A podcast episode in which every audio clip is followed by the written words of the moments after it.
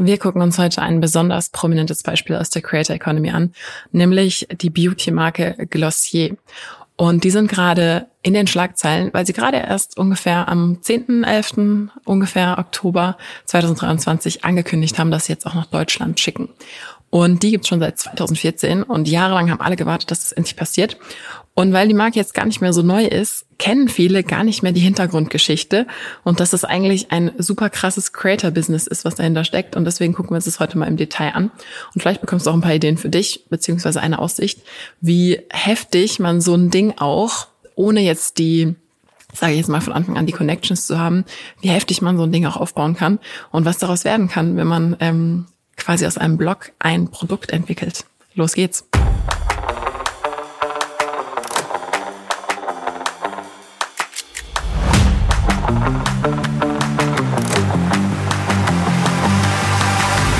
Du hörst den Creator Way Podcast mit mir, Victoria Weber. Hier geht es um Unternehmertum, Online-Marketing, spannende Profile in der Creator Economy, Geschäftsideen, Trends und regelmäßig Behind the Scenes von mir und meinen illustren Gästen. Schön, dass du zuhörst.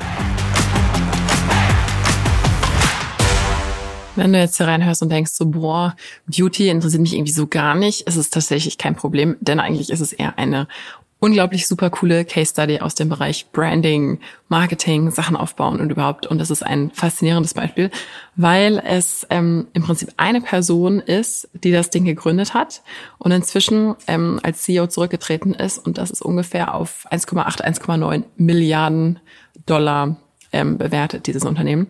Und wie gesagt, ich möchte jetzt mal so ein bisschen die Hintergrundgeschichte auch angucken und aufdecken, sozusagen, weil das einfach viel überhaupt nicht so bewusst ist, weil das jetzt schon so viele Jahre her ist. Und ähm, wenn du jetzt hier zuhörst und denkst, so ja, nee, ich weiß das schon alles, gar kein Problem. Aber vielleicht gibt es auch ein paar Sachen für dich, die du nicht wusstest. Denn wir gucken uns das in diesem Podcast natürlich aus der Creator-Business-Perspektive an. Und das bedeutet jemand, der ein Business aus seiner Kreativität, aus seinen Fähigkeiten macht und da wirklich äh, in diesem Fall auch abgeräumt hat. Naja, auf jeden Fall Glossier ist ein, äh, oder auch Glossier ist ein äh, Paradebeispiel in dieser Geschichte. Und das ist 2014 gegründet worden. Und es ist wirklich eine Marke, die heutzutage ist dieser Look und so weiter überall verbreitet. Aber damals waren die wirklich so die ersten, die diesen Look verbreitet haben. Und das ist im Prinzip das, was man heute überall sieht. Leute unretuschiert, alles so ein bisschen glänzend im Gesicht, alles so ein bisschen im Prinzip TikTok-Style, bevor es TikTok gab. Das ist Glossier. Das haben die groß gemacht. Und das ganze Ding wurde von einer einzigen Person ins Leben gerufen und das ist Emily Weiss. Und sie hat 2010 war das, einen Blog gestartet, Into the Gloss. Und das war damals so ein bisschen so, ja, es gab schon einige Blogs, das war jetzt nicht das erste. Aber sie hatte dadurch, dass sie über Umwege, weil sie einen Nachbar hatte, bei dem sie gebabysittet hat, ist sie bei Ralph Lauren in ein Praktikum gekommen. Dann hat sie, ist sie bei der Teen Vogue gelandet. Dann war sie in so einer kleinen Reality-Show und sie hat sich dann so langsam vorgearbeitet und hat dadurch, dass sie irgendwann zu relativ bekannten Models und solchen Leuten auch Zugang hatte durch diese Position, hat sie angefangen, einen Beauty-Blog zu machen. Und der hieß eben Into the Gloss. Und das Besondere war, dass sie nicht einfach wie damals alle halt irgendwelche Beauty-Pressenachrichten oder sowas quasi zweitverwertet hat, sondern sie hat sich in Badezimmer gesetzt mit den Leuten und hat deren Schrank quasi erkundet. Also daher kommt auch der berühmte Begriff Top Shelf, was im oberen Regal sozusagen ist. Und es war damals so, wow, voll krass neu. Und also das kann man sich heute wirklich nicht vorstellen in TikTok-Zeiten, aber damals war das wirklich ein, ein Novum, dass Leute ungestaged einfach über ihre Beauty-Produkte reden, die in ihrem Schrank sind und dann, dann noch dazu fotografiert werden. Und sie hatten relativ schnell Hunderttausende von Leuten pro Monat auf diesem, auf diesem Blog. Und das ging schon echt krass ab. Und dann hat sie sich auch relativ schnell noch äh, Leute dazu geholt und 2014 dann Glossier gelauncht. Und das war eigentlich ganz interessant, weil sie hat mit vier Produkten nur gestartet. Und das bedeutet, dass das Ding am Anfang halt super klein war. Und sie ist dann auch so ein bisschen rumgetingelt, also Emily Weiss, und hat versucht, ähm, Geld einzusammeln von ähm, Investoren. Erstmal alle ungefähr Nein gesagt, so, hey, Beauty-Marke und was, keine Ahnung und überhaupt. Und einer hat dann zugesagt. Und das Interessante ist dann eben, dass sie dann irgendwie doch jemanden gefunden hat, ähm, und das ging dann los mit vier Produkten. Das heißt, da waren dann, ähm, ich weiß gar nicht mehr, welche das waren, das müsste, man, das müsste ich gleich nochmal nachgucken, aber es waren auf jeden Fall vier so ganz basic Produkte und die Marke hat auch so ein bisschen immer damit gespielt, dass es so die Basics waren und alles ganz, ganz low key. Und wollte halt dieses Feeling, was sie gemerkt hat, beziehungsweise hat dann auch ganz viel im Blog gefragt, die Leute, was sie eigentlich möchten, was ist für dich das perfekte Reinigungsgel, was ist für dich das perfekte dies und das.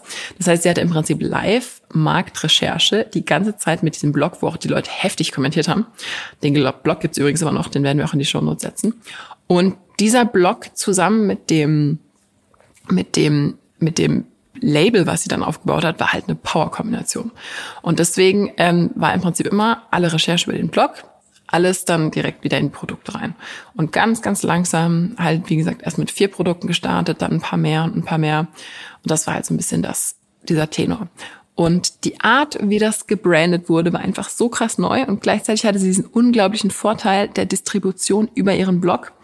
Und dann gab es halt so ein paar Sachen, die das relativ besonders gemacht haben. Also erstens war es so, dass Glossier von Anfang an gesagt hat, ähm, sozusagen Haut zuerst, dann Make-up. Also im, im Vergleich zu vielen anderen, die so auf komplettes äh, wir machen dich ganz toll und schön und du bist ein ganz anderer Mensch gebrandet haben, war das eher so ein bisschen so, hey, du bist cool und jetzt machen wir erstmal ein bisschen Hauptpflege und wenn du willst, kannst du dich noch ein bisschen quasi schöner machen, aber es ist im Prinzip eigentlich nicht der Hauptfokus, sondern der Hauptfokus ist, man findet sich selber cool. Und auch hier, das haut heute halt keinen mehr vom Hocker, aber auch damals war das wirklich so, wow, krass. Ähm, dann super, super einfach. Also das Ganze ähm, von der Range her, als auch von Inhaltsstoffen, als, als auch von dem Packaging und so am Anfang sehr, sehr einfach. Manchmal war das auch ein bisschen zu einfach. Also es gibt einige Leute, die kritisiert haben, dass sie gar nicht so krass Inhaltsstoffe verwenden und so. Ähm, es wurde aber erst später so richtig kritisiert. Und dann, was natürlich mega wichtig ist und war für so ein Produkt, Packaging. Also die haben, das Packaging haben die einfach für die damalige Zeit ultra brillant umgesetzt. Das heißt, die haben im Prinzip so einen minimalistischen Vibe, äh, millennial-freundlich gemacht und haben auch einen nicht unwesentlichen Teil beigetragen zum Millennial Pink Trend. Und der Millennial Pink Trend, wer sich noch erinnert, ist, dass sich einfach überall alle Marken so hellrosa waren und Glossier war einer der ersten, die das so richtig befeuert haben. Unter anderem haben sie auch ihre Produkte in so, das nennt man auf Englisch Bubble Wrap, also quasi diese kleinen ähm, Tütchen, wo man diese runden Luftkissen zerplatzen lassen kann. Darin haben sie die Sachen teilweise verschickt, machen sie auch heute noch.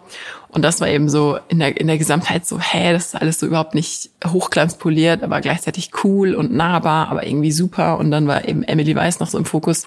Das war halt eine brillante Kombi. Und dazu kam halt noch dieser Dialog. Das heißt, man hat ja im Prinzip weil das Ding aus dem Blog Into the Gloss entstanden ist, konnten sie immer zuhören, was gerade so abging und worüber sich die Leute beschwert haben und haben weiterhin auch dieses, diese Dualität gehabt, im Prinzip über andere Leute zu berichten und auch über ihre eigenen Produkte. Das heißt, im Prinzip eine super Power-Kombi. Und das ist eine Sache, die man heute genauso machen kann. Es ist fragwürdig, ob man das mit einem Blog heutzutage so hinbekommt. Dazu hatten wir auch schon ein paar Interviews in diesem Podcast, unter anderem mit ähm, Leuten, die keine Lust mehr haben auf einen Blog oder oder zum Beispiel wie äh, Verena von Viva Maya das Ganze sowas sehr ähnliches über TikTok aufbauen, also auch eine Beauty-Marke, aber eine ganz andere und über TikTok. Das heißt, natürlich ist die Zeit, in der dieses Ding hochgezogen wurde, jetzt ein bisschen eine andere. Also heutzutage wird man das über andere Kanäle hochziehen, aber einfach die Art, dass man was nimmt man hat eine Plattform, man hat eine Distribution, ob das jetzt ein Blog ist oder ein TikTok-Kanal und so weiter. Man weiß im Prinzip, wo, wo die Leute darauf reagieren und dann ein Produkt dahinter legen und das voll boosten. Das ist im Prinzip genial und das ist auch wirklich so der Kern der Creator Economy, dass man das macht. Und das hat Glossier geschafft. Und wie gesagt, meiner Meinung nach äh, die erste Marke, die den TikTok-Style ins Beauty-Regal brachte, ohne dass es TikTok gab. Beziehungsweise ohne dass es populär war. Ich weiß gar nicht, wann TikTok gegründet wurde. Und das hat auch ausschließlich als D2C, also Direct-to-Consumer-Marke angefangen. Direct-to-Consumer heißt, die verkaufen nicht durch Händler oder so, sondern man kann es im Prinzip nur bei denen kaufen und hat dann auch ihre eigenen Shops und so weiter. Und das ist natürlich einfach ein mega krasses Ding, dass die bis letztes, dieses oder letztes Jahr hatten sie noch die volle, volle Kontrolle über alles. Und auch die Shops also ein Branding-Traum für jeden, der sich damit beschäftigt. Also dieses gesamte Ding ähm, ist einfach wirklich krass, wie die das aufgezogen haben. Und dann natürlich auch mit mehr Leuten. Das heißt, sie ist natürlich von Anfang an, dadurch, dass sie auch äh, Investoren Geld aufgenommen hat, nicht alleine gewesen, sondern hat noch schnell äh, richtig gute und teure und Leute ähm, gefunden sozusagen, die helfen und ähm, ist dann 2014 gestartet, aber relativ schnell auch mit vielen Leuten dann angetreten. Und jetzt im Sommer 2022 ist dann Emily Weiss die dann auch so ein bisschen so kleine Skandale hatten. Also da komme ich gleich noch dazu, aber die ist dann zurückgetreten. Und dann hat Kyle Leahy, ich hoffe, ich spreche das richtig aus, äh, die auch vorher im Operations-Bereich bei Glossier war, hat dann eben den CEO-Posten übernommen. Und damit haben sie dann angefangen, das Ding jetzt richtig auszuweiten. Also das erste, was sie gemacht haben, war erstmal zu sagen, wir sind jetzt keine D2C-Brand mehr, also nicht mehr Direct to Consumer, sondern wir gehen jetzt auch an Händler und haben dann eine Zusammenarbeit mit Sephora, also Sephora, äh, umgesetzt. Und dadurch kriegt das Ding jetzt halt nochmal so richtig Fahrt. Und wie gesagt, jetzt haben sie gerade den lang, lang, lang, langjährigen Wunsch erhört, dass Glossier auch nach Deutschland verschickt. Und jetzt rasten halt alle komplett aus. Gleichzeitig würde ich mal behaupten, die haben ein bisschen zu lange gewartet mit den Jahren, weil es gibt jetzt einfach schon andere Marken, die auch so ein bisschen diesen Hype mitgenommen haben, den, den, weil die Leute halt jetzt quasi neun Jahre lang oder so warten mussten. Und ich glaube, wenn man das vor fünf Jahren oder vor drei gemacht hätten, dann wäre es noch eine krassere Welle. Jetzt ist es so eine mittelgroße Welle. Ähm, aber trotzdem sind halt alle so, oh mein Gott, das gibt's endlich in Deutschland. Und das hinzukriegen, also so eine, so eine, so eine Timeline hinzubekommen über so viele Jahre, ist schon wirklich, wirklich krass. Und es gibt wie bei jedem Unternehmen auch so ein paar Probleme, die sie hatten. Es gab zum Beispiel eine relativ große Entlassungsrunde 2022. Die haben dann ein bisschen zu schnell äh, Leute eingestellt. Dann gab es einige kritische Sachen mit, mit deren Shops, wie Leute behandelt wurden oder auch zum Beispiel eine toxische Arbeitskultur. Und da, das heißt, da gab es natürlich innerhalb von neun Jahren nicht ähm, den perfekten Track Record, so wie das bei den meisten Filmen ist.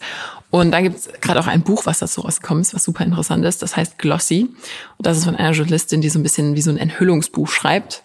Ähm, ich lese das gerade, habe das so ein bisschen zur Hälfte gelesen. Ich bin sehr zwiegespalten, wie diese Autorin das angeht und auch dazu steht und, und wie das so verpackt ist, finde ich so ein bisschen, ja, ähm, habe ich so meine Meinung dazu, aber ich bin noch nicht fertig, deswegen kann ich das noch nicht ganzheitlich ähm, betrachten und dazu noch keinen qualifizierten Kommentar geben.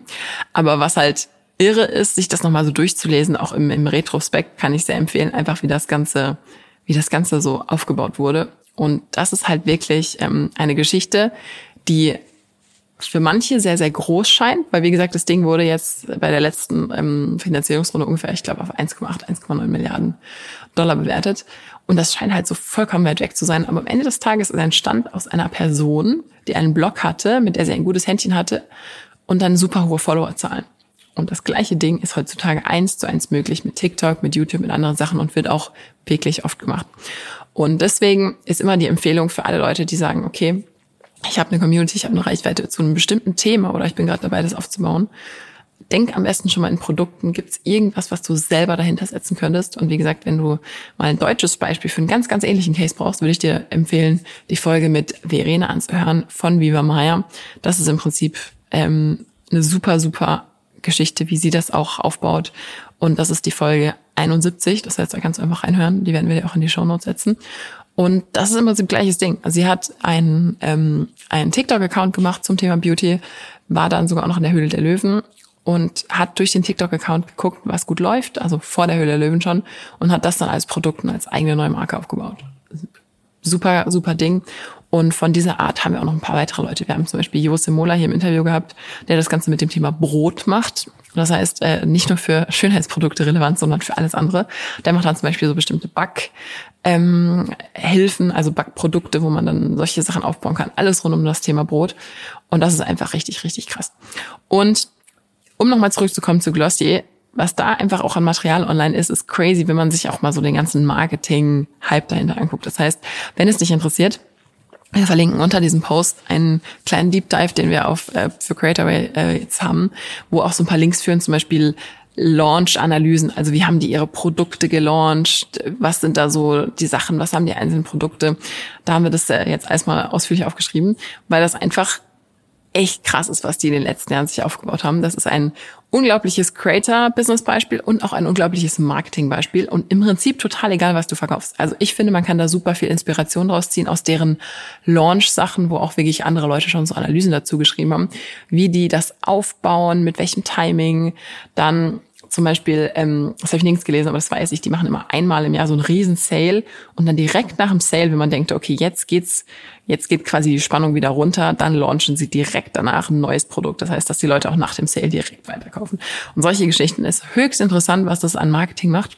Und ist natürlich jetzt die Frage, wie das weitergeht, ob das so bleibt, weil jetzt komplett neue, neue Leitung drin ist. Aber das ist ein super, super Beispiel und wird auch in vielen bekannten Essays von, die so um die Creator Economy sich drehen, ähm, wird das auch mal so ein bisschen als das Paradebeispiel genannt. Und deswegen wollte ich aus diesem Anlass das jetzt auch endlich nach Deutschland schicken, falls dich das interessiert überhaupt äh, und du das nicht nur aus Business-Perspektive betrachtest. Deswegen wollte ich das mal aufgreifen, weil ich das ein unglaublich krasses Beispiel finde, um zu sehen, was für ein Potenzial eigentlich in einem Creator-Unternehmen stecken kann. Und in diesem Fall, wie gesagt, ein Beauty-Blog, was viele ja so denken, so, ach ja, ein Beauty-Blog ist ja ganz süß. Und das Ding ist jetzt einfach über 1,5 Milliarden Dollar wert. Also muss ich sagen, schon nicht schlecht. Von daher, ich hoffe, dass dich das inspiriert hat. Und wie gesagt, es gibt auch eine schriftliche Version, noch ein bisschen mehr zu den Hintergründen. Die findest du unter dieser Folge in den Podcast-Notizen. Viel Spaß beim Lesen.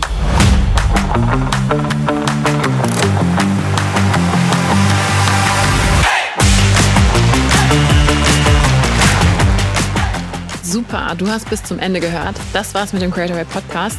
Noch mehr Behind the Scenes und ein paar Sachen, die nicht alle kriegen, aber alle wollen, gibt's auf creatorway.de-newsletter. Bis zum nächsten Mal.